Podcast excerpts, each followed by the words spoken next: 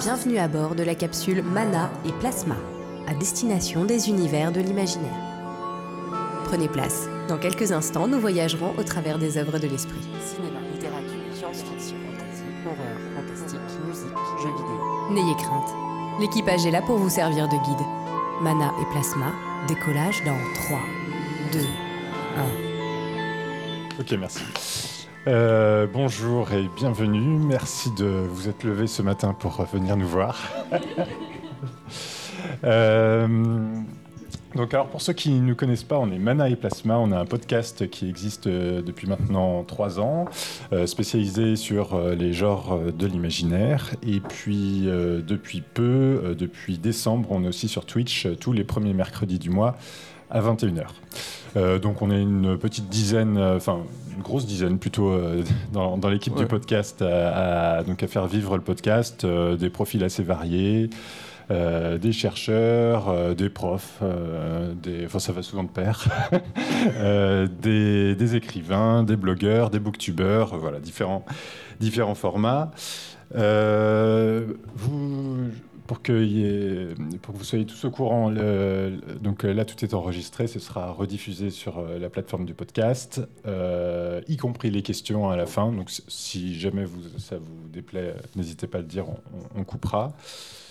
Euh, je souhaitais remercier les intergalactiques de nous faire confiance pour la deuxième année consécutive en, en nous euh, euh, En nous invitant. en nous invitant et nous mettant à merci disposition une, une table ronde, c'est c'est très chouette. Et donc cette année, on a le plaisir euh, d'interviewer Jean Krug. On s'est posé la question de le prononcer à l'allemande, mais euh, finalement, on a dit Jean On Krug. restera sur le français. Ouais, c'est c'est mieux. Je pense. Donc Jean Krug euh, est romancier et glaciologue, on va en parler. Euh, il est l'auteur de deux romans et de deux nouvelles. Donc pour les deux romans, c'est Le Chant des glaces et Cité d'Ivoire, qui vient de sortir aux éditions critiques. Euh, donc là, pour cet épisode, nous allons parler de glaçons, d'opéra sur glace, de pratiques d'écriture et de réflexion politique et sociétale en littérature. Donc dans les membres de l'équipe de Manet Plasma, vous avez donc sur la droite euh, Marc Ancho. Sur Bonjour. votre gauche. Oui, euh, c'est vrai que c'est À l'extrême gauche. Sur Marc Ancho. c'est vrai que c'est très bizarre que je me sois installé à droite, mais c'est une première. Je suis très perturbé du coup, mais Pour le public, tout va bien, Marc. ok, bon, parfait, super. J'espère que ça ne me met pas à l'extrême droite, moi.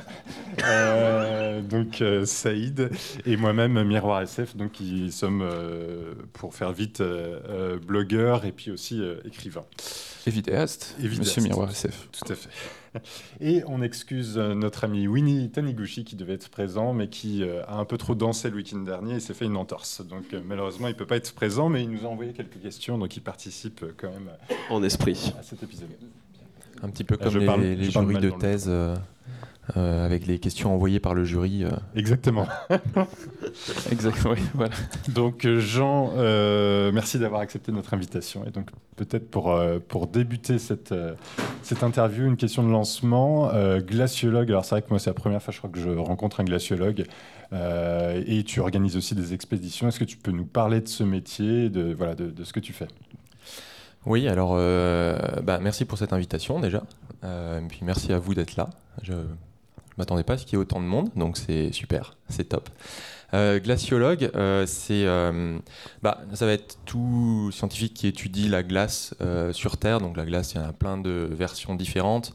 Et ça, c'est encore c'est quand on parle de la glace sur Terre.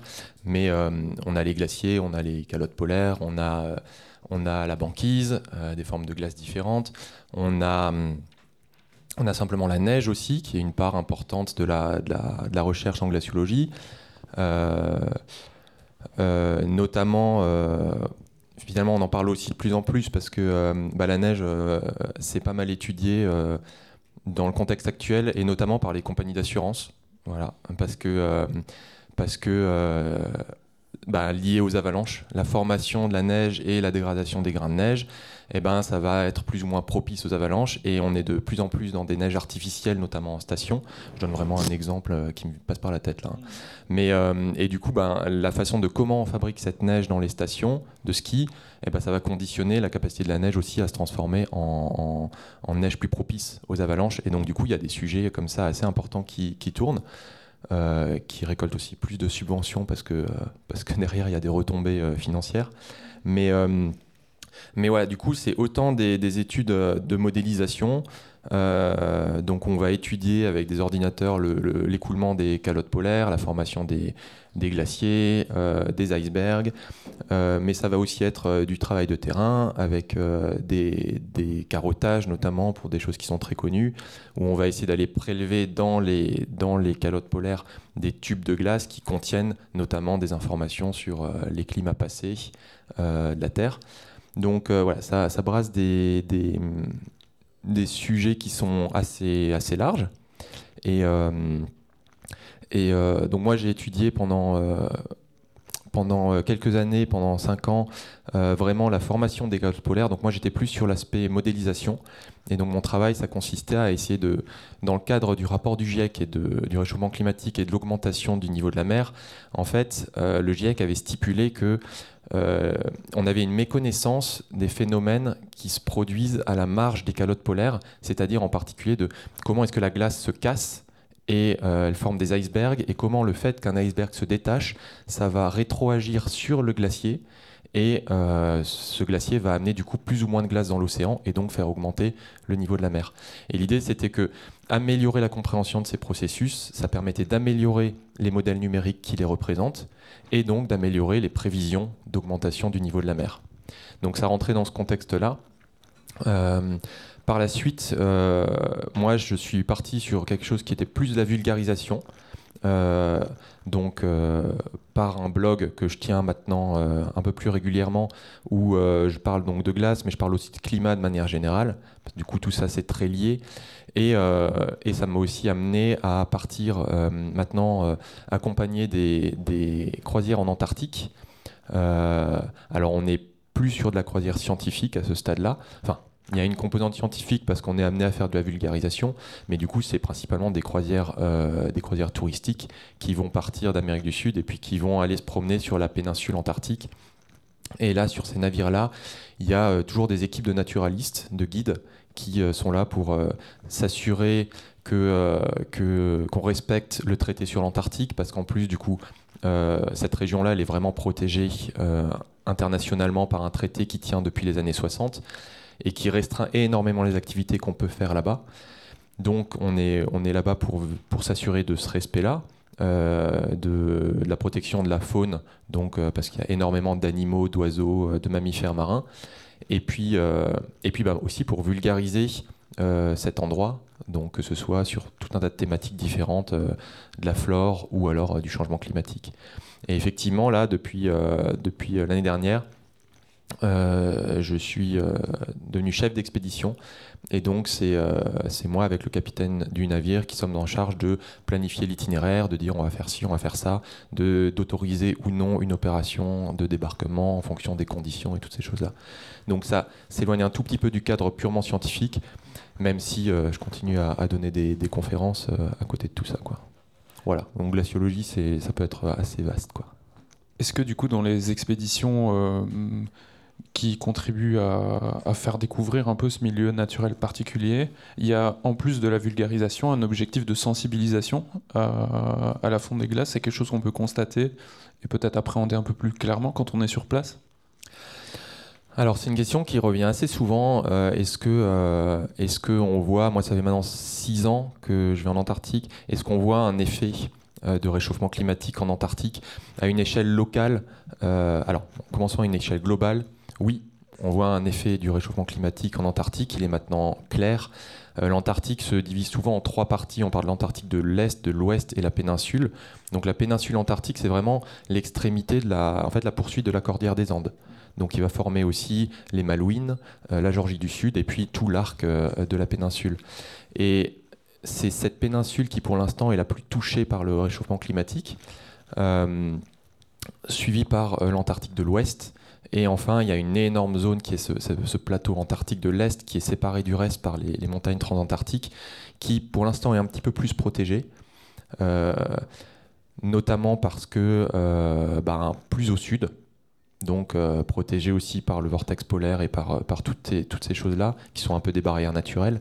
Mais la péninsule subit de plus en plus des intrusions En fait, la, perte de masse, quand on parle de l'évolution des calottes, on parle de perte de masse ou d'évolution du bilan masse. C'est-à-dire, on fait la différence entre ce que la calotte polaire, elle va gagner comme masse avec des précipitations de neige et ce qui va partir, soit par la fonte avec l'océan, par la fonte avec l'atmosphère ou par le détachement des icebergs. Et ce qu'on remarque, c'est que euh, en péninsule et en Antarctique de l'Ouest, euh, c'est principalement la connexion avec l'océan qui fait que l'Antarctique va perdre de la masse. Et en fait, on a des intrusions de courants océaniques chauds, chauds, alors euh, toute chose égale par ailleurs, hein, on- des courants à 1 ou 2 degrés. Mais, euh, mais, euh, mais c'est suffisant en fait pour perturber toute cette circulation océanique et amener de l'eau chaude au niveau de la glace et du contact avec, avec le- les glaciers et du coup entraîner ben, une fonte de, cette glace. Pour donner, quand on parle un petit peu de chiffres de manière générale, l'Antarctique perd, alors globalement je crois que c'est dans les euh, 200, euh, 250 gigatonnes de glace par an. Alors ça, ça veut absolument rien dire, on se le représente pas du tout. Mais globalement, c'est comme s'ils perdaient euh, une 1,5-2 piscines olympiques d'eau par seconde. Donc on imagine que la fonte et les décharges d'iceberg, c'est euh, Et en pourcentage, euh, tu, serais capable de dire euh, ce que ça représente chaque année par rapport à la masse totale. euh, ah, j'ai pas les chiffres en tête. Oh, Ouais. Non, mais globalement, pour avoir encore une fois des ordres de grandeur, parce qu'en fait, euh, c'est très important ces ordres de grandeur. Le, le- le Groenland, euh, c'est deux fois plus. Le Groenland est deux fois plus touché par le réchauffement. Donc le Groenland, c'est trois piscines olympiques par seconde à peu près. Euh, L'Antarctique, c'est une et demie. Voilà. Donc en fait, c'est des chiffres qui sont très très grands. Par contre, quand on y va, nous, dans le cadre de ces croisières, on constate pas des évolutions notables parce qu'en fait, il faut vraiment, faudrait déployer des, instruments scientifiques, revenir régulièrement au même endroit et en fait euh, bah, faire une, vraie recherche scientifique pour pouvoir observer ces variations. C'est quelque chose qui est pas compatible avec les programmes euh, des croisiéristes. Quoi. Voilà. Alors, ton métier va nous permettre de faire la transition avec euh, ton, premier roman donc, qui s'appelle Le, Le Chant des Glaces. Euh, pour euh, que tout le monde sache de. Je pense que je parle pas assez bien dans le micro. Pour que tout le monde sache de, quel est le, sujet du Chant des Glaces, donc que ça se passe dans un lointain futur où l'humanité a, conquis euh, l'univers. L'action prend place sur une planète qui s'appelle Delas, qui est une planète glaciaire où la population a été réduite en esclavage. Enfin, c'est une partie de la population, c'est des, des prisonniers qui sont envoyés sur, sur la planète, et une autre, c'est euh, finalement des, gens qui sont nés euh, sur, place, donc finalement des, des descendants de, prisonniers. Et donc euh, cette population est, obligée et contrainte d'extraire la glace qui est envoyée aux quatre coins de l'univers pour aller alimenter en eau des planètes qui, en, manquent. Et on suit plus particulièrement des personnages qu'on nomme des chanteurs, qui sont des, des, ex- des experts euh, de, de- la glace, enfin des, artisans presque, on pourrait dire, de, la glace, qui ont la particularité d'aller chercher ce qu'on appelle le criel. Tu nous diras ce que c'est le, le criel. Euh, c'est des morceaux de glace aux propriétés particulières. Et, euh, et donc les, les quatre personnages que l'on va suivre, donc c'est trois chanteurs et une glaciologue qui sont engagés malgré eux dans une expédition polaire. Enfin, je ne sais pas si la notion d'expédition polaire sur une planète glaciaire a un sens, peut-être pas. Euh, et donc ils sont à la recherche du criel parfait. Euh, dont l'existence même euh, reste à démontrer, puisqu'à chaque fois il y a une mesure de- du, niveau de perfection euh, du criel. Donc là, il- voilà, le, le- théoriquement, le criel parfait existerait, mais, mais en pratique, il n'a toujours pas été, été trouvé. Marc, je te laisse lancer les questions. Ouais. Alors, je, je, je voulais juste apporter une précision. Le Chant des Glaces, à l'origine, il est sorti chez Critique et il est ressorti en poche chez Pocket, enfin chez Pocket Imaginaire, en janvier. C'était juste pour euh, vous informer de la disponibilité du roman. Je lance les questions? Ok. Euh, alors, du coup, c'est rigolo parce que je t'avais déjà posé des questions euh, à l'époque de la sortie du roman, donc ça va être un petit peu le, retour de- des questions.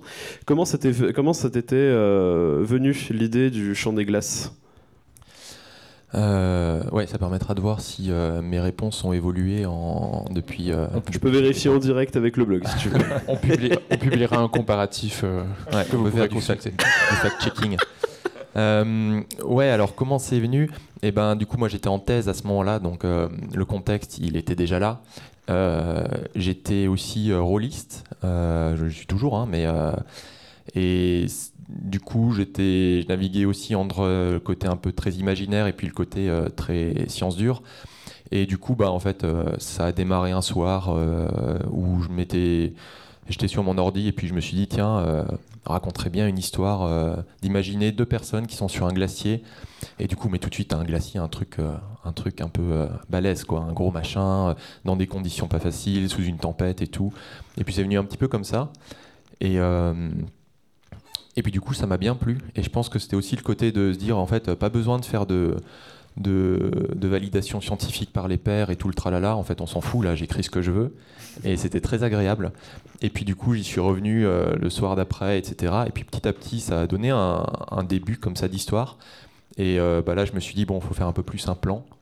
Et puis, euh, et puis commencer à imaginer ça dans un contexte un peu plus vaste, quoi, parce que j'étais très inspiré aussi par, euh, bah, par euh, les grands classiques Asimov, donc Fondation, par Hyperion aussi, qui m'a qui m'a beaucoup marqué, puis par la Horde du Contrevent.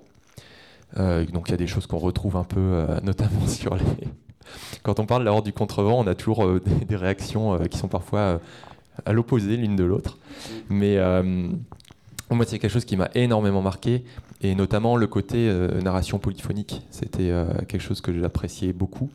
Et, euh, Damasio dit souvent que du coup cette, cette narration de polyphonique de plusieurs personnes qui vivent une aventure en parallèle et qui décrivent l'aventure au travers de leur propre point de vue, en fait c'est ça qui crée, un, qui crée le groupe, qui donne vraiment une identité au groupe à travers les points de vue des uns et des autres. Et je trouvais ça très fort. Et du coup c'est un petit peu ce, que, ce qui m'a inspiré à une moindre échelle, hein, parce que euh, j'ai pas 23 protagonistes. euh, sur 700 pages. Mais, euh, mais ouais, il y a- un peu cette, cette idée quand même. Et du coup, bah voilà, c'est après, petit à petit, que ça s'est inscrit dans une histoire euh, spatiale euh, un peu plus vaste. Oui, tu dis que tu as quand même que inventé bon le, le Criel certes c'est quelque chose de fictif mais il y a quand même beaucoup de beaucoup d'informations qui sont enfin qui sont véridiques quand même je pense sur les sur les glaciers. Mais du coup pour revenir sur le Criel, est-ce que tu peux nous expliquer ce que c'est? Et euh, alors, moi, je n'y avais pas pensé euh, quand je l'ai lu, mais du coup, les, mes collègues ici présents y ont pensé, eux, parce qu'ils sont sans doute plus malins que moi. Euh, Est-ce que tu ferais un lien entre le, le criel du champ des glaces et l'épice euh, de Dune? Eh ben, c'est euh, ouais, c'est une bonne question. Alors en plus, je je suis embêté parce que je, je, je l'ai d'une à la maison, mais je l'ai toujours pas lu. Ah.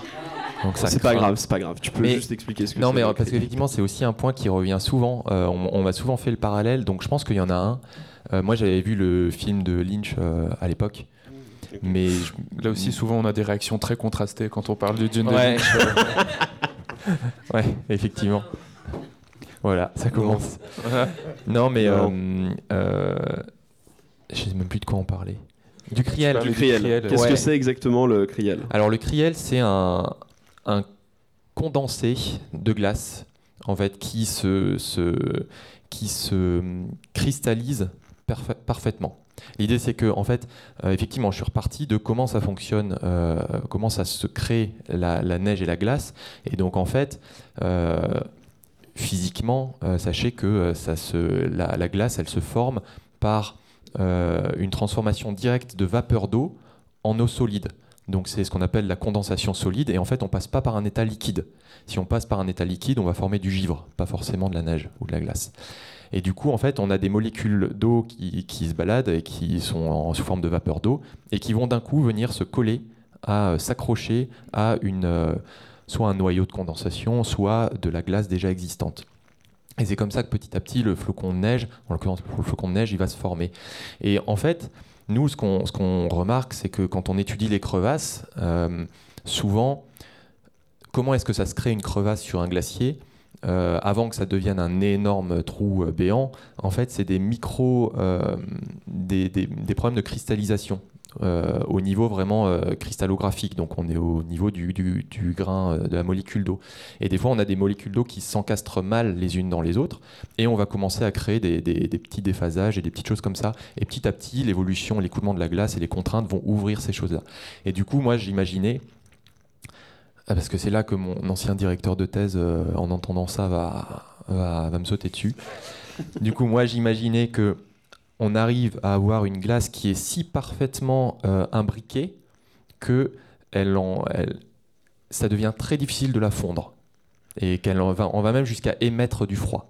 Alors on sait que on n'émet pas du froid, mais que c'est le chaud qui cède son énergie. Mais euh, l'idée c'était ça. Et du coup je me suis dit, bah là on a un truc parfait pour euh, bah, notamment euh, des applications technologiques et après on peut en imaginer tout plein. Là l'exemple dans le champ des glaces c'est une question de- d'armement en disant que voilà, ça permet de refroidir très efficacement des batteries euh, de- de- d'armes. C'est un radiateur, en fait, un radiateur de voiture, mais Ouais. puissance. euh, hyper efficace. Ouais, c'est exactement ça.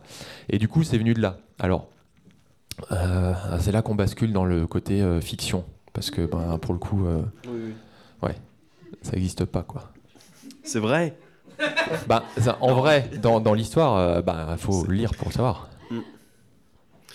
Et du coup, alors on remarque aussi que, euh, et ça c'est vrai que ça m'a- ça m'avait frappé quand j'avais lu le roman, et je pense que ça a frappé pas mal de lecteurs, c'est que quand tes personnages explorent les glaciers qui, qui partent en expédition, bon, plus ou moins forcés, parce que c'est des, des prisonniers politiques souvent d'ailleurs, euh, mais on en reparlera après. on remarque en fait qu'ils sont à la fois fascinés en fait par le, danger du glacier et fascinés par le- l'espèce d'esthétique qui s'en dégage, qui se- qui s'observe aussi pas mal dans les descriptions que t'en fais. Euh, mais il y a aussi une peur parce que concrètement c'est un objet dangereux qui peut notamment euh, vous tuer. Donc est-ce que euh, est-ce que c'est en tant que glaciologue c'est peut-être une question très bateau mais est-ce que du coup tu ressens cette espèce de fascination pour la glace comme tes personnages de chanteurs ou ton personnage de glaciologue Ouais, c'est pas c'est pas anodin euh, comme question. euh, c'est effectivement, en fait, euh, il y a. Moi, je vais reprendre ce que disait. Enfin, j'utilise souvent ce que disait Charcot, Jean-Baptiste Charcot, donc un des explorateurs français qui allait donc. C'est le fils de Charcot, le médecin qui a qui est à l'origine de la maladie de Charcot. Et, et son fils, donc il voulait que son fils soit médecin, son fils voulait pas du tout, et il est devenu explorateur polaire. Et en, deux- en 1905, 6, 7, 8, je sais plus exactement la date, il a hiverné en, Antarctique. Et en revenant, il a, il, a, il a parlé en premier du virus pôles. Et il a dit, euh, il a dit euh, qu'est-ce qui, qu'est-ce qui fait que bah, quand on est en Antarctique, on galère, on en chie vraiment. Enfin, euh, il fait froid, ça peut être dangereux, on est glacé en permanence, il y a du vent, de la pluie, de la neige. Enfin, c'est vraiment pas des conditions euh, confortables. Et pourtant, quand on s'en va, on, je rêve que d'une chose, c'est de revenir. Et d'où elle vient cette inspiration de ces énormes paysages euh, glacés où euh, l'humain n'est jamais venu, etc. Et pour le coup, eh ben, moi, quand j'en parle parfois avec mes collègues, notamment en- en- les guides naturalistes, eh ben, on vit clairement ça. Et, euh, et quand on va en Antarctique et les gens qui y vont souvent, ben, en fait, on repart avec cette espèce de sentiment que on, est, on a pénétré dans un sanctuaire. Il utilisait ce terme-là aussi, euh, euh, Charcot, et qu'on a, qu'on a pénétré dans un sanctuaire et, quelque chose de, de- d'unique et qui vous prend vraiment aux tripes.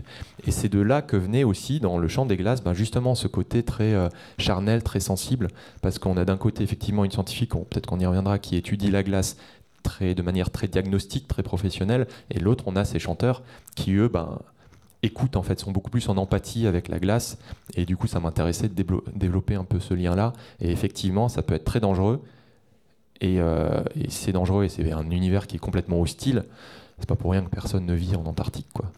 Mais euh, pour autant, euh, bah, c'est magnétique. Ça m'évoque un petit peu quelque chose qui probablement n'a rien à voir parce que il y a des contraintes du milieu euh, qui sont des contraintes physiques euh, réelles, mais cette espèce de, fascination pour un environnement difficile qu'on peut avoir aux gens qui font de l'apnée en profondeur, en, très grande profondeur, et qui, euh, alors qu'ils sont en danger immédiat, la physique réelle, ont cette envie, semble-t-il, de, retourner éprouver des sensations extrêmement particulières et, originales, en tout cas très inédites pour la plupart des gens. Ouais, je, suis, je pense que pareil, ça, ça, enfin pour moi, ça évoque aussi bah, ces endroits où c'est compliqué d'aller. Et, c'est un endroit qui a un imaginaire en plus mystérieux assez dingue. Et c'est un peu pareil pour. euh, j'ai une fascination pour euh, ces, ces, bah, notamment dans Hyperion, ou dans ces grandes épopées spatiales où on imagine ben, ces explorateurs qui sont dans leur vaisseau et qui en fait sont tout seuls dans cette espèce d'immensité. Et on se dit, mais ça doit être horrible d'être tout seul comme ça dans un truc comme ça. Et en même temps, mais j'aimerais trop essayer, quoi. Ça doit, être, ça doit être absolument fascinant. Donc, ouais, on, retrouve un peu, je trouve, ces mêmes, ces mêmes leviers. Et donc tu le disais, il y a, y a une, presque une opposition entre le, finalement le savoir théorique de la glaciologue, euh, qui euh, d'ailleurs elle n'est pas, euh, il ne faudrait pas divulgacher le roman, mais donc elle n'est pas arrivée de la même façon que, que, les autres sur, sur, la planète de l'As. Et donc les autres, donc ce sont des, chanteurs, donc plus euh, des artisans finalement ils, sont, ils ont un savoir-faire euh, expérimental donc euh, c'est vrai qu'on s'est dit que ça doit être quelque chose qui doit être très présent dans ton métier cette alternance entre euh, l'expérimentation, enfin être présent sur site, connaître euh, la, vie euh, sur, sur un glacier, et à l'inverse, avoir cette connaissance théorique. On, ressent presque un affrontement entre les deux. D'ailleurs, les, les, personnages, se, enfin, notamment les personnages des chanteurs, sont quand même assez mécontents de voir cette, cette chercheuse un peu hautaine qui arrive et qui va leur apprendre la vie, alors que eux, ça fait des dizaines d'années qu'ils travaillent dans, la glace. Euh, j'imagine qu'il doit y avoir des échos avec ton métier quand tu, quand tu peins ce genre de, de personnage. Ouais, alors au-delà du, du, ressort scénaristique euh, intéressant et finalement assez facile d'avoir euh, d'avoir du coup deux mondes qui se confrontent et puis qui sont tous les deux quand même un peu bourrins à leur manière. effectivement, bah ça, ça, hum, en fait, il y a une d'avoir des données. d'avoir des données, des proxys, donc d'avoir vraiment des observations de terrain euh, c'est compliqué sur la glace. Ça demande tout de suite une logistique assez, assez complexe. Moi, j'ai fait quelques missions de terrain dans les Alpes pour faire du suivi de précipitations sur des glaciers. Ben voilà, on va sur le glacier avec euh, une espèce de gros but à gaz sur le dos, une sonde qui envoie de la vapeur, et puis on creuse des trous euh, de 20 mètres de fond, on met des, des balises, et puis en fait, il faut ensuite regarder où elles sont, puis revenir l'année suivante pour voir si elles se sont enfoncées dans la glace ou si elles réémergent. Ça permet de savoir si s'il y a eu des gains de masse ou de la perte de masse. Mais en fait, ça reste des mesures qui sont très ponctuelles, euh, très locales, très ponctuelles. Et ça nécessite un suivi assez, assez fou. Et à côté de ça, de plus en plus maintenant, donc j'ai évoqué euh, hier soir quand on en discutait, il y a des techniques d'observation à grande échelle qui sont déployées et qui sont de plus en plus utilisées et notamment bah, par des couvertures radar euh, aéroportées ou satellites. Et maintenant, on a même des techniques qui sont très abstraites parce qu'on parle presque plus de glace. Euh, et je pense notamment au, système qui s'appelle Grace, qui en fait, travaille sur la gravité. En fait, c'est un système, c'est deux satellites qui se suivent dans, le, dans le jargon. Alors, je ne sais pas si c'est vrai ou pas, mais tout le monde les appelle Tom et Jerry. Et en fait, ils se suivent avec une distance qui est connue. Et le truc, c'est que euh, les lois, euh, les lois euh, de, la gravité, tout ça, et c'est globalement du Kepler, hein, ça nous indique que, en fait, la vitesse de ces satellites, elle va varier en fonction de la masse qui est en dessous de la masse de la planète. Et du coup, si on a une grande masse, par exemple une grande masse de glace, eh ben le satellite qui passe en premier, il va s'accélérer parce qu'il est attiré par cette masse. Et du coup, l'écart entre les deux satellites va augmenter. Et en mesurant du coup les variations de cet écart, eh ben, on arrive maintenant à estimer quel est le volume de glace qui se situe en dessous.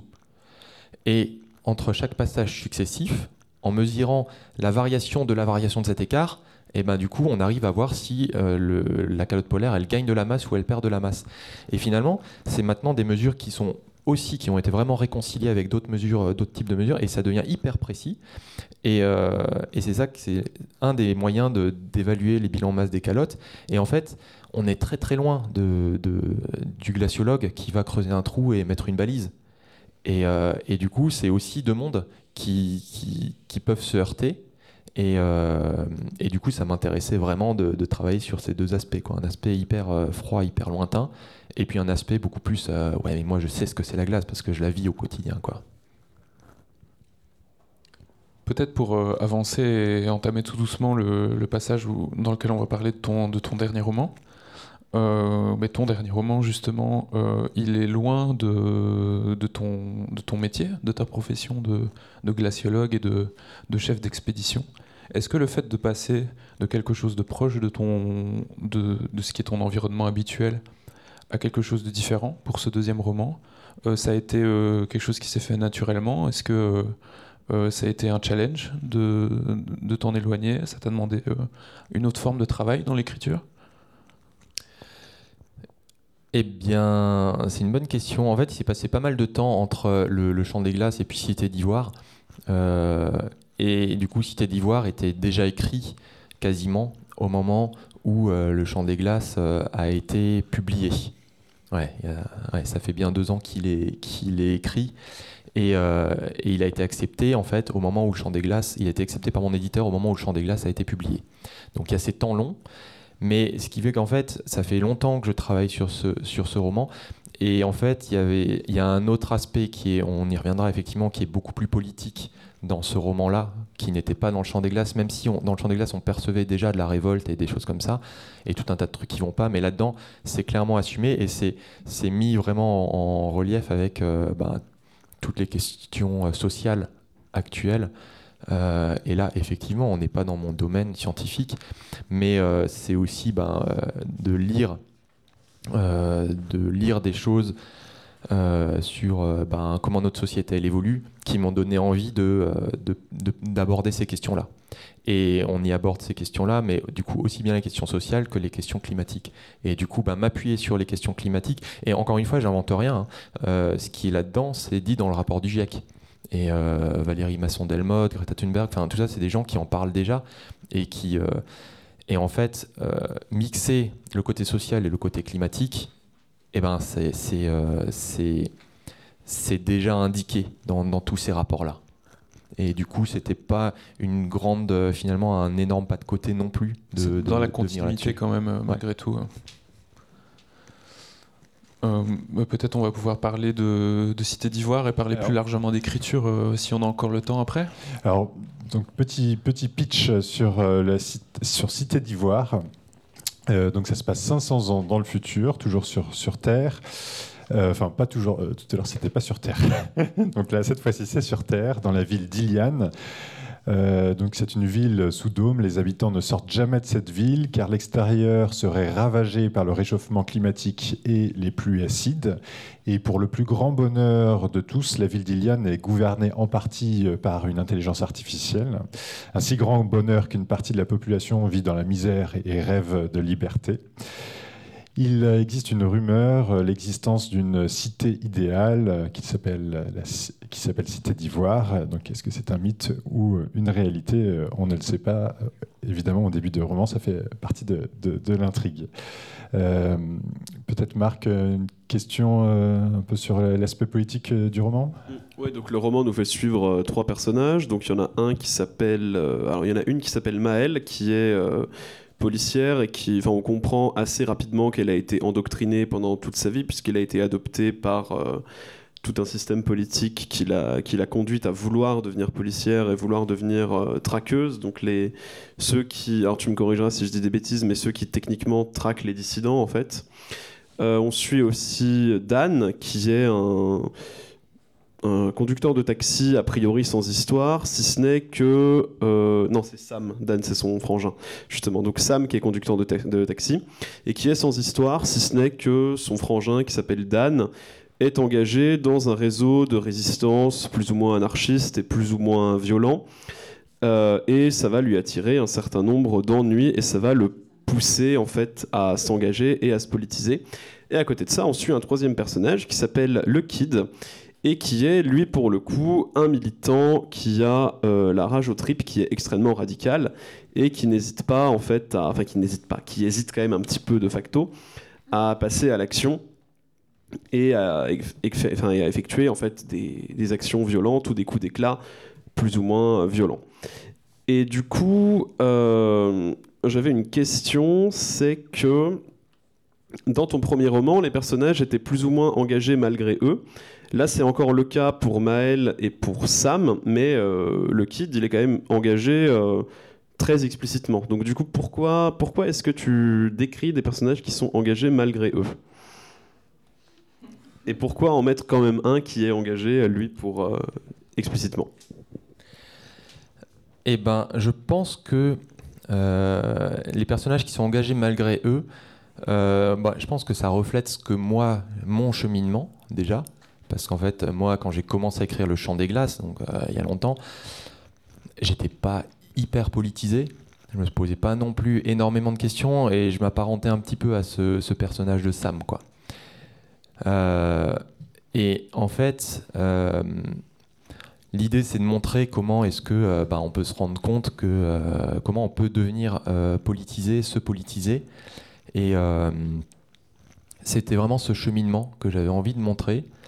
Euh, et à côté de ça, euh, le, kid qui oui est hyper euh, hyper politisé, bah, il me sert de. Alors déjà, il donnait un- un- une alternance, une confrontation de points de vue qui est super intéressante. Et puis il me permettait d'aborder directement des questions, des questions de ben, qu'est-ce qu'on a comme, comme solution dans un monde où, où on n'a pas le droit de parler, on n'a pas le droit de l'ouvrir, on n'a pas le droit d'avoir d'autres avis qu'un avis officiel. Et du coup, ben, autant euh, j'aimais bien montrer tout le cheminement de Sam euh, pour en devenir finalement très politisé, et autant euh, je voulais avoir déjà un personnage politisé pour questionner tout ce qui réfère à ces sujets dans lesquels on est déjà, déjà dedans. Quoi. Oui, les modes d'action euh, qui peuvent se poser par rapport à un système autoritaire. Parce que du coup, tu. Alors, j'aborde la question euh, plus frontalement que, que, ce que ce qui avait été écrit dans le conducteur, mais c'est pas grave. Euh, Nous tu nous décris. Je ne suis pas au courant des questions, hein, je précise. Alors, bon, celle-là, je te l'avais un peu teasé quand même. Mais tu, du coup, à travers le personnage de Maël et à travers ce que vivent le Kid et Sam, tu décris quand même frontalement des violences policières et de manière quand même assez explicite parce que tu montres quand même textuellement que. euh, euh, on leur donne, enfin, tu, décris très explicitement le, système de la NAS, l'emploi massif de gaz lacrymogène, euh, les, arrestations très arbitraires, l'envoi, enfin il y, a- limite quasiment la bravème en fait dans ton roman.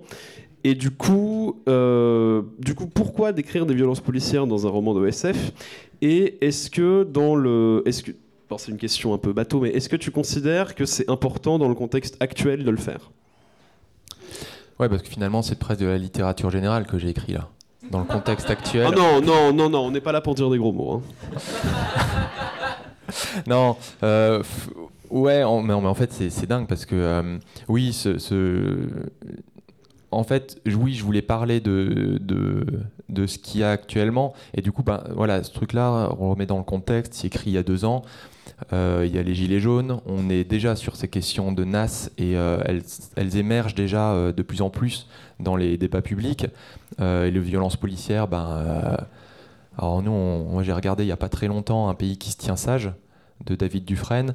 Bon, ben, on est, on est, dire, ah, ça c'est presque gentil hein, à côté, pour le coup. Et en fait- excuse-moi de t'interrompre, Ouais, t'as euh, quand même euh, ce revers dans les personnages où même les policiers semblent d'une certaine manière, pour certains, certaines d'entre eux ou d'entre elles, euh, subir un peu l'envie de la hiérarchie de les faire euh, accéder à des gestes violents ou de lancer des opérations violentes, alors qu'il Mm. semblerait qu'au fait c'était peut-être pas la meilleure chose à faire. Donc tu as ce côté aussi où même les policiers qui émettent ces violences-là euh, ne le font pas euh, de gaieté de cœur, en tout cas ne le font pas en étant eux-mêmes convaincus que c'était ça qu'il fallait faire. Ouais, alors c'est tellement loin de moi le, le- le concept de prendre plaisir à, à tabasser quelqu'un que euh, j'imagine que c'est le cas de beaucoup de personnes. Euh, c'est un truc qui est assez inenvisageable pour moi. Et que du coup, euh, déjà techniquement, écrire et vraiment me mettre à la place de quelqu'un qui prendrait plaisir, un plaisir sadique à savater d'autres euh, personnes, je, pense que j'en suis juste incapable au niveau de l'écriture. Mais à côté de ça, bah, en fait, euh, c'est aussi montrer que, qu'on peut se rendre compte qu'on est complètement à côté de la plaque, quoi. Et qu'on nous demande de faire des trucs qui n'ont aucun sens. Et, et, et ce qu'on c'est ce qu'on voit et c'est ce qui est ce qui s'admet même euh, encore une fois je reparle de un pays qui se tient sage et on voit dedans un, un- CRS euh, ou un, ouais je sais plus si c'est un quel grade il a mais enfin bref c'est plutôt un relativement haut placé et qu'on met face à des images comme ça de violence policière et puis la personne en face euh, qui discute avec, avec ce, ce type fait ah, là, qu'est-ce, qu'est-ce que, qu'est-ce, est-ce que c'est pas une violence policière qu'on voit là? Et en fait, ben, au bout d'un moment, au bout d'un moment, euh, cette, euh, ce, CRS dit euh, admet, admet, ouais, là il y a un problème. Et du coup, c'est qu'en fait, on peut quand même réussir à, à- faire comprendre ça. Et du coup, je, je voulais aussi qu'il y ait chacun à notre niveau, et du coup aussi pour cette policière, ben, la possibilité de- d'envisager quelque chose d'un peu positif, quoi. Et, ju- et justement, sur le fait d'imaginer quelque chose de positif, alors on est clairement dans une dystopie, mais il y a des propositions euh, politiques euh, qui, sont faites. Est-ce que tu peux euh, en dire quelques mots sur ces propositions politiques? Ouais, ouais, ouais, effectivement. Bah, en fait, ça, ça vient de. Je voulais pas écrire un, roman qui soit complètement sombre, parce que, en fait, c'était pas le propos. Le dénoncer des choses euh, en passant par la dystopie, euh, oui, parce que c'est à la fois facile, c'est intéressant, et puis euh, ça permet de creuser et d'amener vraiment des. De, dire, voilà, moi je suis pas d'accord avec tout ça, ça c'est déconnant. Par contre, il y a aussi du positif et il y a de l'espoir. Et en fait, c'est quelque chose que je vois aussi dans les groupes que je peux accompagner en Antarctique. Et ben, des fois, on a des, on a des gens qui viennent nous voir en nous disant, euh, me disant, euh, là sur le plan climatique, par exemple, on va dans le, mur. Alors je dis bah ouais, on va dans le mur. Et euh, ils disent. c'est mort, les 2 degrés, on n'y arrivera pas. Ça sert à, quoi, quoi À quoi bon?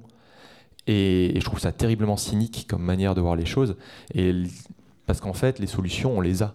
Les, idées, les changements, on les a. Vous avez des milliers de pages du rapport du GIEC, c'est blindé de solutions, il n'y a qu'à feuilleter. Et, euh, et même au-delà de ces solutions, eh ben, oui, on va dans le mur, mais vaut mieux aller dans le mur à, à 2 degrés qu'à 2 degrés 1 ou qu'à 2 degrés 2. Et parce qu'en fait, nous, encore une fois, on s'en sort bien, parce qu'en France, on est relativement protégé par un système social qui est certes euh, euh, un peu, voilà, mais qui est quand même toujours là. Et on a l'impact du réchauffement climatique n'est pas trop trop marqué chez nous, même s'il va le devenir. Mais je veux dire, si on compare à toute la région d'Asie du Sud-Est, euh, là, c'est pas pas les mêmes affaires.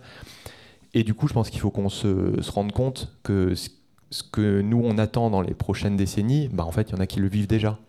Et le rapport du GIEC fait état de euh, mentionne euh, trois. Alors je sais plus si c'est à l'horizon 2050 ou mais ça change pas grand chose en fait parce qu'encore une fois en ordre de grandeur, il parle de 3 à 4 milliards de personnes qui vont être touchées les effets, les conséquences du changement climatique. Mais du coup, ben ouais, faut qu'on trouve une solution quoi. Faut qu'on trouve une solution. Et les rapports du GIEC soulignent que ben il y a des choses qui sont démarrées. Ça va pas du tout assez loin, ça va pas du tout assez vite, mais on a des solutions et il faut qu'on trouve des solutions. On n'a pas le choix. Donc c'était en ça, c'est ça qui guide en fait le côté un petit peu euh, plus euh, plus heureux que je voulais mettre dans la cité d'Ivoire. Et notamment, eh ben il y a plein d'autres modes de, société euh, qui reposent pas forcément sur le capitalisme, sur le néolibéralisme et qui existe déjà. Et c'est très drôle parce que du coup, ce matin, je discutais avec, euh, avec Bernard Friot qui était en bas. Et euh, ouais, j'étais très content, c'était la première fois. J'ai, du coup, j'ai pas tout compris à ce qu'il m'a dit. Mais, mais notamment, en fait, on s'est retrouvé sur l'idée que lui disait, il reprochait un peu à la science-fiction de dire allez imaginer autre chose pour voir du possible. Alors qu'il disait, en fait, il y a déjà du possible dans notre monde et il n'y a pas forcément besoin d'aller chercher dans un truc complètement imaginaire. Et là-dessus, je suis assez d'accord. Et c'était ça que je voulais. euh, euh, voilà. Et il y a un exemple qui est très marquant et qui est dans, dans ce livre et qui est la dualité euh, nature-culture et l'opposition nature-culture. Et qu'en fait, c'est notre société euh, d'humain occidental moderne qui a mis cette dualité en place et qui fait qu'on utilise, on, a en fait une notion d'usage à la nature et que si on change un peu ça, et que comme certains groupes qui demandent euh, d'attribuer des personnalités juridiques à des fleuves, à des rivières, à des, forêts, des choses comme ça, eh ben on change pas grand-chose, mais ça va complètement perturber le rapport qu'on peut avoir avec cet environnement-là. Et euh, sans aller voir les choses comme un grand tout où tout devrait être parfait, harmonisé et tout, eh ben en fait on peut, on peut, je pense, euh, changer beaucoup de choses en, en modifiant un peu nos points de vue. Alors, on- il est euh, déjà 55. On s'était dit que tu pourrais nous lire un, un extrait de, de- de Cité ton roman de Cité d'Ivoire, si, te- si l'envie te... J'ai même euh, mis un, un marque-page euh, là où il fallait. Bon. C'est pas un marque-page Mana et Plasma, en plus c'est un marque-page Le Chant des Glaces. c'est vraiment de l'autopromo cette. euh. ouais. C'est bon? Allez. Alors, je me suis rappelé un truc ce soir. Que ma vie, elle était là. Que ce sous-sol que les Bourges qualifient de dépotoir, c'est chez moi. Et ce chez moi, je ferai tout pour le protéger de la mairie. Quitte à courber les chines. Même si Wei pense que ça vaut pas la peine, qu'à aucun moment tu dois primer- brimer ta liberté sous aucun prétexte. Jamais. Peut-être. Mais elle et Salseng, Tommy, les autres, j'ai trop sacrifié ma vie à m'en faire des potes pour les laisser crever sous les tirs des brigades. Alors ouais, je courbe les chines, un temps, pour mieux redresser mon squelette. Coup d'œil circulaire vers les boutiques rafistolées, la gueule joyeuse, content juste de pouvoir enfin traîner ma soupière sous la coupole de l'opéra, de sentir les odeurs de ce quartier qui déroule à 100 à l'heure, de ces bouts d'existence arrachés à la vie, de ces volontés anarchiques de s'organiser, de tenir, et de voir que ça marche, sans avoir besoin que des claques pognons y ratichent leur trogne. Après le niveau 0, ce niveau 1 est la deuxième preuve qu'un groupe sait s'autostructurer sans que tu aies besoin d'y foutre un intello pour y dire quoi faire. Comme au sous-sol, le système fonctionne sans leader, seulement poussé par ce besoin de survie et par une poignée de règles élémentaires. Et même si c'est pas l'idéal, même si trop souvent encore les pantins de la mairie viennent nous farcir la meule à coups de matraque, ça résiste. Et j'aime. J'aime me dire que le vieux Gorski, le maire, est trop dépendant du niveau 1 pour s'en affranchir, qu'il est trop conscient de notre pouvoir créatif pour se débarrasser de nous. Il kifferait nous dégager. Au fond, lui, je suis sûr qu'il nous hait, mais il a besoin de nous. L'inverse est faux. Alors je m'avance, un sourire posé sur ma gueule de traviole, je glisse entre les masses, dans les odeurs chaudes et hu- et humides, dans les lumières breloques des boutiques et des arnaques, jusqu'à une petite impasse, coincée entre deux renforts du dôme. Au fond, les restes d'une vieille fontaine creusée dans un rocher. Une placette, un rappel froid de façade taillée, des bancs en pierre. Le genre d'endroit qui devait faire briller les yeux des mioches avant, quand Dominox t'avait pas totalement désingué la ville. Ça devait péter de vie, d'ambiance, de lumière, de saveur. Ça devait cracher des décibels et des rires sous les lueurs du ciel. Aujourd'hui, que dalle. Juste, c'est la nuit. La nuit qui coule sa rouille de l'étage supérieur, les odeurs et la piste dans lesquelles on patauge. On veut nous faire croire que la domination est une question de nature, que si les humains s'asservissent les uns les autres, ce serait uniquement parce que c'est gravé dans leur gène.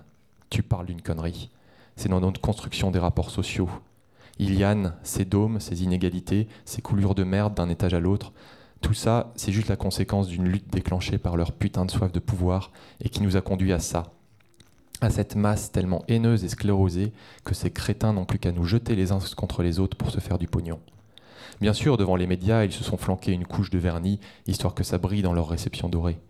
Ils se sont lustrés le derche en parlant d'humanité et de respect. Ils nous ont promis qu'ils nous sortiraient de là, eux, les grands, les puissants. Ils nous ont demandé de les vénérer jusque ça ruisselle. Mais la seule chose qui a ruisselé, c'est leur haine. Un putain de distillat de mépris dégoulinant sur ceux qui n'avaient rien demandé. La vérité, c'est que les niveaux inférieurs n'ont jamais été sombres. Jette un œil autour de toi, l'arlequin. Vise un peu comme ça cherche à briller, partout, dans les guirlandes et les guinguettes, dans le métal chatoyant des recycleries. Non, ce quartier n'a jamais été sombre. Il a seulement été noirci par les imbéciles qui en avaient peur. Il a été imprégné de leurs frousses, leurs pulsions, leurs discours en toc, leurs foutaises, leurs faiblesses. Prends-leur. Si les pauvres puent autant, c'est seulement parce que les élites n'ont jamais arrêté de leur chier dessus. Regard circulaire, je me baisse et d'un geste rapide, je déverrouille une trappe oubliée par le temps. Un grincement racle la chaussée et les coutilles s'entr'ouvrent. Dans le sous-sol, une échelle, et puis une ruelle sombre, étouffée, encore plus inerte qu'une boule en plomb. Juste quelques traces de pompe dans la poussière. Merci. Quelques mots encore peut-être. tu as parlé de domination dans l'extrait que tu nous as lu. Euh, C'était un nom propre. Euh, domination, je pense. Euh, Est-ce que tu peux nous parler de la, structuration justement de, la ville d'Iliane dans le, roman et de cette idée de, dôme? Ouais, euh, l'idée c'est qu'on a vraiment, euh, ça reprenait un petit peu l'image que je me faisais des, récits d'Asimov que j'avais lus, les cavernes d'acier notamment, où on avait des espèces de villes couvertes comme ça. Et ça, en fait, je pense c'est un peu de là que ça vient. Et l'idée c'est qu'on est sur une structuration qui est assez classique. On a euh, le niveau 0, le niveau 1, le niveau 2, le niveau 3. Le niveau 3, c'est les ultra riches, donc c'est que ceux qu'on peut pas voir, c'est les Bernard Arnault, c'est les, c'est les Xavier Niel, et compagnie. Le niveau 2, c'est euh, la bourgeoisie. Le niveau 1, c'est la grande majorité des gens standards euh, et qui, suivent, quoi, qui vivent euh, au jour le jour euh, parce qu'en fait, ils ont la tête à plein de trucs. il faut qu'ils mangent le soir, il faut qu'ils payent leurs factures, etc. Et le niveau 0, c'est vraiment les exclus. Quoi. Ceux qui, soit, soit ceux qui ont accepté d'être exclus et qui l'assument, comme le kid, et qui du coup essayent de recréer à leur stade les germes d'un autre mouvement ou d'aller un petit peu piocher dans les, dans les mauvaises herbes, un petit peu ce qu'on peut trouver, ou alors ceux qui subissent encore plus, parce que voilà, on découvre assez vite que, euh, que euh, sous le niveau 0, il y a encore autre chose. Ouais, mais j'en dis pas plus. Est-ce qu'on a le temps pour quelques questions ou pas? Ouais. Je vais.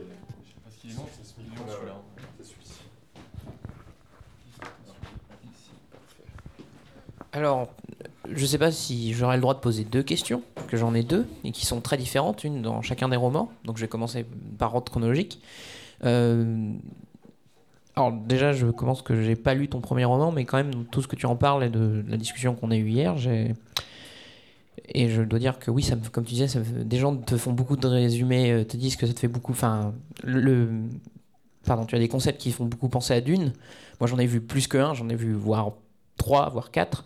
Et en fait, moi, ma question, c'est plus sur. euh, justement, quand ce que je- comparément à ce que je sais Dune, en fait, j'ai une question sur c'est quoi ta vision de l'humanité, en fait, sur. Est-ce que. J'ai une question, en fait, sur le. Pour toi, le. Comment dire C'est. Oui, les humains sont importants, c'est des personnages, mais. Désolé, c'est très conceptuel. C'est c'est dur à mettre en place, cette question. Euh, Pour toi, c'est. Est-ce que c'est un récit en partie de dépassement de l'humain euh, dans un environnement ou est-ce que c'est plus un récit de l'environnement mais qui est vu par des humains? Voilà, en fait, c'est qui la... entre l'humain et l'environnement, c'est qui le je vais pas dire le personnage principal mais le l'élément central dont on parle. Voilà. C'est les deux. OK. Pour moi, euh, les, les- les glaciers dans le champ des glaces, ils sont personnifiés, ils ont des noms, ils s'appellent David, Goliath, etc., en fonction aussi de leur, leur ampleur, de leur vitesse, etc. Et ils sont aussi importants que les humains. Et c'est pour ça justement qu'il y a euh, ces chanteurs qui ont cette relation charnelle et d'empathie envers la glace. Et euh, il y a tout un moment où, où en fait, euh, ils, ils entendent le glacier vivre avec les écoulements, l'écoulement de l'eau, les roches, les, les séracs, les crevasses qui s'ouvrent, toutes ces choses avec grincement. Et en fait, on a vraiment, on est vraiment à l'intérieur d'un organisme vivant, quoi. En tout cas, c'est ce qui est vu par les, par les, par ces personnages-là. Et moi, c'est comme ça que je voyais les choses. Donc, c'est vraiment, ça parle aussi bien de ce, de cette glace que des humains qui sont dedans. Et j'aime même dire que ce qui me plaît, c'est d'imaginer que les humains sont pas du tout en position de domination pour le coup. Euh, ils subissent en fait. Dans mes romans, souvent les humains ils subissent. Il y a un truc qui est là, qui les dépasse, et puis ils essaient juste de, de se dépatouiller comme ils peuvent, quoi. Et c'est ça que j'aime bien faire.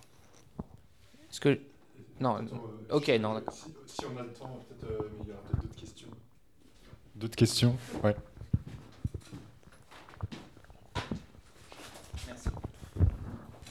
Faut que je bouge.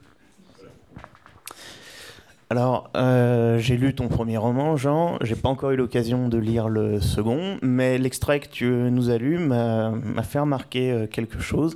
Dans ta façon de caractériser les personnages, euh, ils ont une façon de s'exprimer qui est, euh, qui est marquée, qui rappelle celle de, de. Tu as dit que tu avais été très, euh, très influencé par l'ordre du contrevent. Dans Le Chant des Glaces, euh, les deux chanteurs ont aussi cette façon, euh, enfin, manient un vocabulaire qui est, qui est familier, qui est presque même ordurier. Euh, là, dans cet extrait, euh, j'imagine que, enfin, on comprend que c'est un personnage euh, également qui appartient à une classe populaire euh, basse. Est-ce que euh, tu ne crains pas de caricaturer un petit peu peut-être les, personnages de cette classe populaire en les, faisant s'exprimer comme ça? Est-ce que euh, pour toi c'est une façon plutôt de montrer leur approche de la vie? Euh, Voilà, pour toi, qu'est- qu'est-ce que ça signifie ce, vocabulaire qu'ils emploient et... Parce que c'est choisi, tu as, choisi de les faire s'exprimer comme ça et pas autrement? Ouais, tout à fait. Euh, je pensais pas une volonté de caricature. Euh, alors il y a un aspect qui est très euh, euh, ludique de l'écriture en fait, de changer le style de narration, de changer la manière, la manière dont il parle. Ça évite que ce soit plan-plan et que moi-même je m'ennuie en fait à écrire toujours sur le même style. Et mais après, je trouve que typiquement ce personnage du kid ou ces chanteurs, à un moment, ça permet de dire les, choses cash, quoi. Euh, bah, il y a un problème, ouais, on va pas tourner autour du pot. Euh, ce truc-là, il déconne. Euh, et là, c'est pareil pour le kid.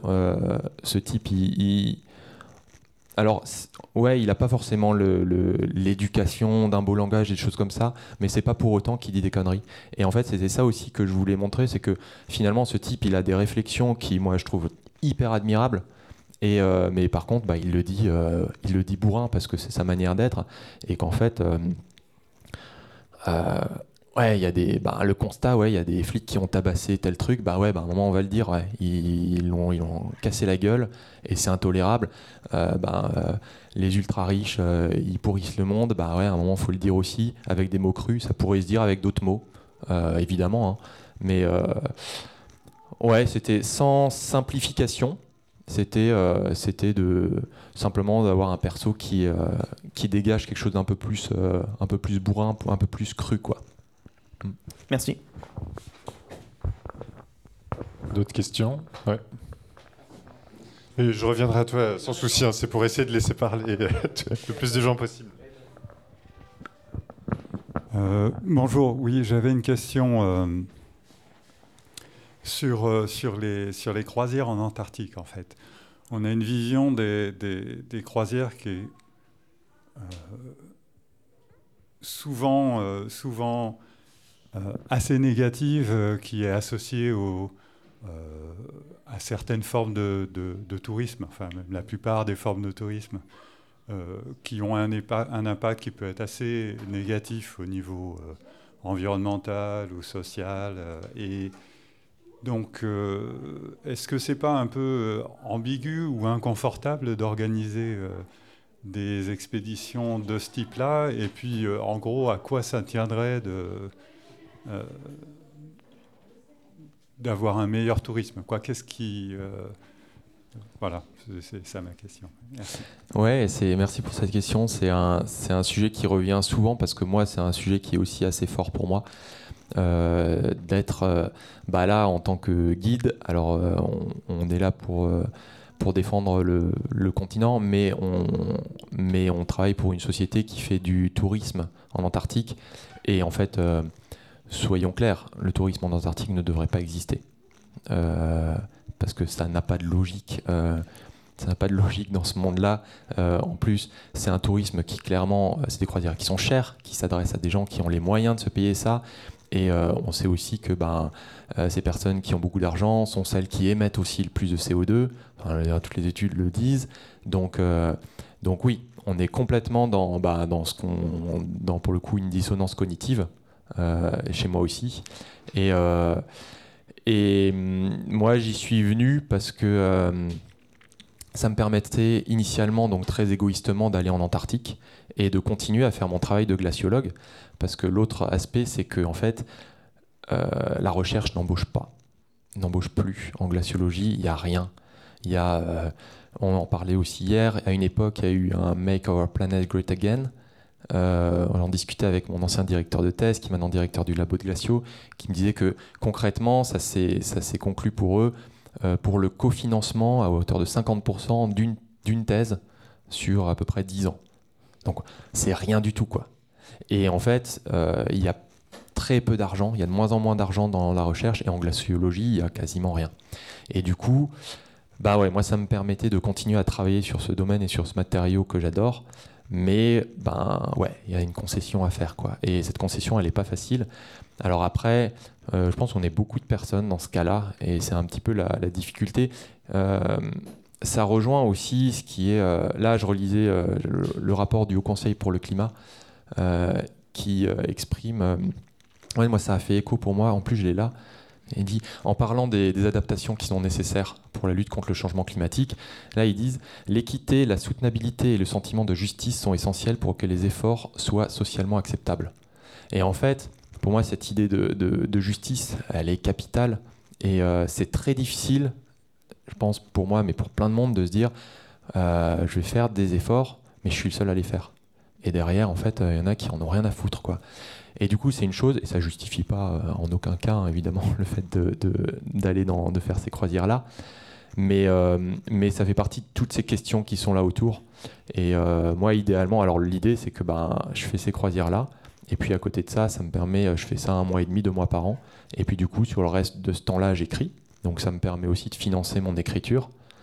Donc c'est voir où on positionne un curseur. Idéalement, euh, j'adorerais pouvoir vivre de mon écriture. Euh, c'est pas le cas. Acheter les livres de Jean Cru. Ouais, ouais, ach- acheter, acheter, acheter. Voilà.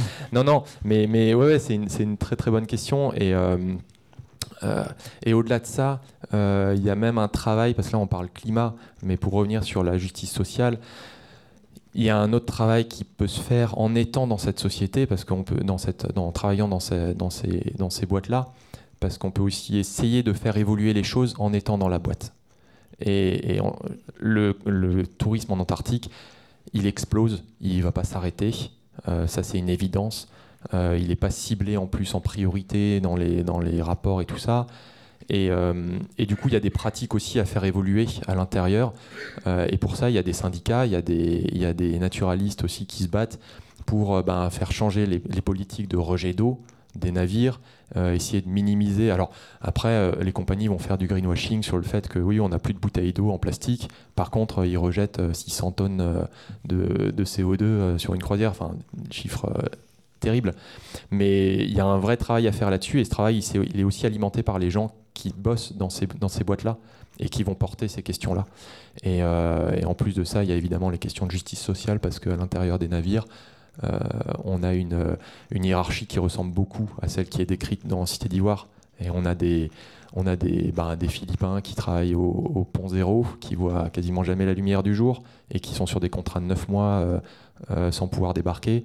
Et puis petit à petit, on monte dans les ponts et en fait, on, termine par euh, les clients très très riches, etc. Donc, euh, donc oui, tout ça, c'est euh, une réponse, je veux dire, globale à cette question qui, euh, est là et qui est clairement prégnante. Et euh, les questions que se posent mes personnages dans, les livres, en fait, elles sont, imprégnées de ces questions-là. Elles sont comment est-ce que je peux faire au mieux en acceptant de faire des compromis ou pas, où est-ce que je mets le curseur? Et, et comment ces choses peuvent évoluer aussi avec le temps. Merci.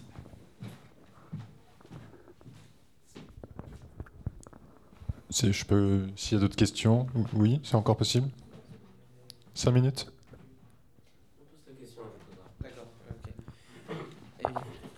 Euh, donc la deuxième question, c'était dans Cité d'Ivoire, tu, tu as dit, un- on a dit à un moment qu'il y avait une IA qui gérait la, la ville en partie.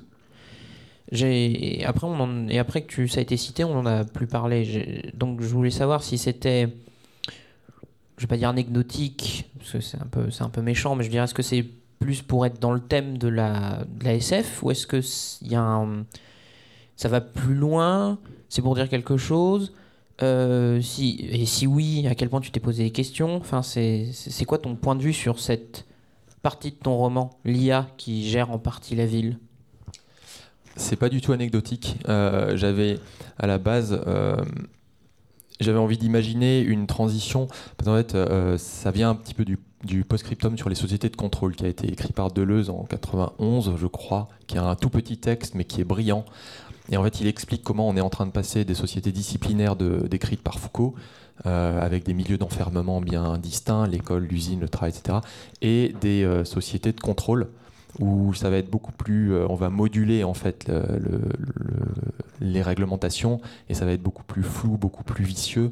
Et moi, c'était imaginer une société de contrôle qui arrive sur la fin en fait et qui cale. Elle cale en l'occurrence là parce que euh, j'ai utilisé euh, l'argument de bah, on est dans un milieu clos, il n'y a plus assez de, de matériaux pour fabriquer des portiques de sécurité, pour fabriquer des puces et ce genre de choses. Mais l'idée c'était de, de- d'avoir cette IA qui, qui est là et qui essaye de moduler. euh, J'ai une citation de Deleuze en ouverture de la Cité d'Ivoire, c'est vraiment à dessin. Euh, essaye de l'IA, elle essaye de moduler les comportements, mais on voit bien que ça marche plus, que la société elle est en train de se fissurer, qu'elle est en train de craquer. Et l'idée c'était aussi derrière de décrypter ce que c'est que cette IA, parce qu'on parle, alors en plus ça c'est génial, c'est venu après coup, euh, ChatGPT et compagnie, on parle d'IA dans tous les sens, et moi à partir d'un moment, il y a une transition dans le livre, on parle plus d'IA, on parle de modèle, de modèle numérique. Et parce qu'en fait, à la base, c'est un modèle numérique qui, moi j'ai travaillé des années avec les modèles numériques, et c'était pour bien ramener en fait à ce que c'est quoi. C'est pas un dieu machine, il n'y a pas une espèce d'entité euh, euh, prophétique euh, qui, nous contrôle, mais en fait non. On est sur un amas de code qui a été développé, qui devient illisible parce qu'il y a des millions et des millions de lignes de code. Et pourtant, ben, voilà, ce truc-là, euh, ça le désacralise. Quoi. Et c'était ça aussi l'idée de parler d'IA euh, et de revenir un petit peu sur euh, cet aspect-là. Et c'est aussi pour, euh, je pense indirectement, critiquer les, les modèles numériques de climat qui font, euh, qui font bah, justement des millions de lignes. Et euh, pour aller y mettre une modification, euh, c'est super compliqué. Quoi. Mais euh, ouais, plus d'expérience personnelle. Merci. D'ailleurs, Winnie nous avait fait parvenir une question, euh, ou en tout cas une, une remarque, c'était vis-à-vis de la technologie de façon générale. C'est vrai qu'elle est très présente dans Cité d'Ivoire, néanmoins, euh, souvent, elle ne fonctionne pas. Où il y a des failles dans, dans cette technologie qui sont souvent d'origine humaine. Et c'est vrai que ça désacralise un petit peu le- l'espèce de numérique tout-puissant qu'on peut imaginer peut-être dans, dans le- la- le- l'esprit collectif. Et ça ramène finalement le- le- les questions technologiques à euh, bah, des choses qui ont été construites, qui peuvent tomber en panne, euh, qui peuvent euh, mal fonctionner, qui peuvent se perdre ou s'oublier. Oui, oui, c'est du passé. Mais après, j'ai pas effectivement, moi, de toute façon, j'ai- pas de connaissances absolues en, IA, intelligence artificielle, c'est pas mon domaine, hein, clairement pas. Mais on est vraiment sur l'expérience personnelle. En, thèse, après, moi, j'ai, et puis en, en recherche, j'ai développé une quantité de code euh, incroyable.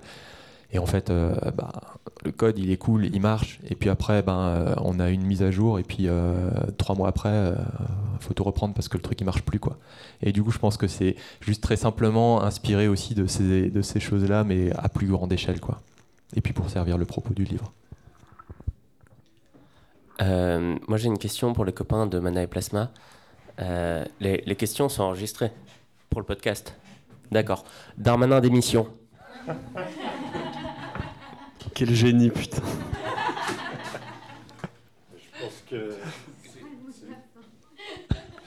Euh, bon, on peut peut-être euh, conclure. euh, Moi, je pense que c'est pas mal comme euh, manière de conclure. hein. Oui, pareil. Merci beaucoup, Maxence. Voilà, bah, merci en tout cas d'avoir accepté notre invitation. Merci encore aux Intergalactiques Merci de, beaucoup. de nous avoir permis de, de faire cette interview. Et puis à l'an prochain, j'espère. Ouais, merci à vous. Merci au public. Merci.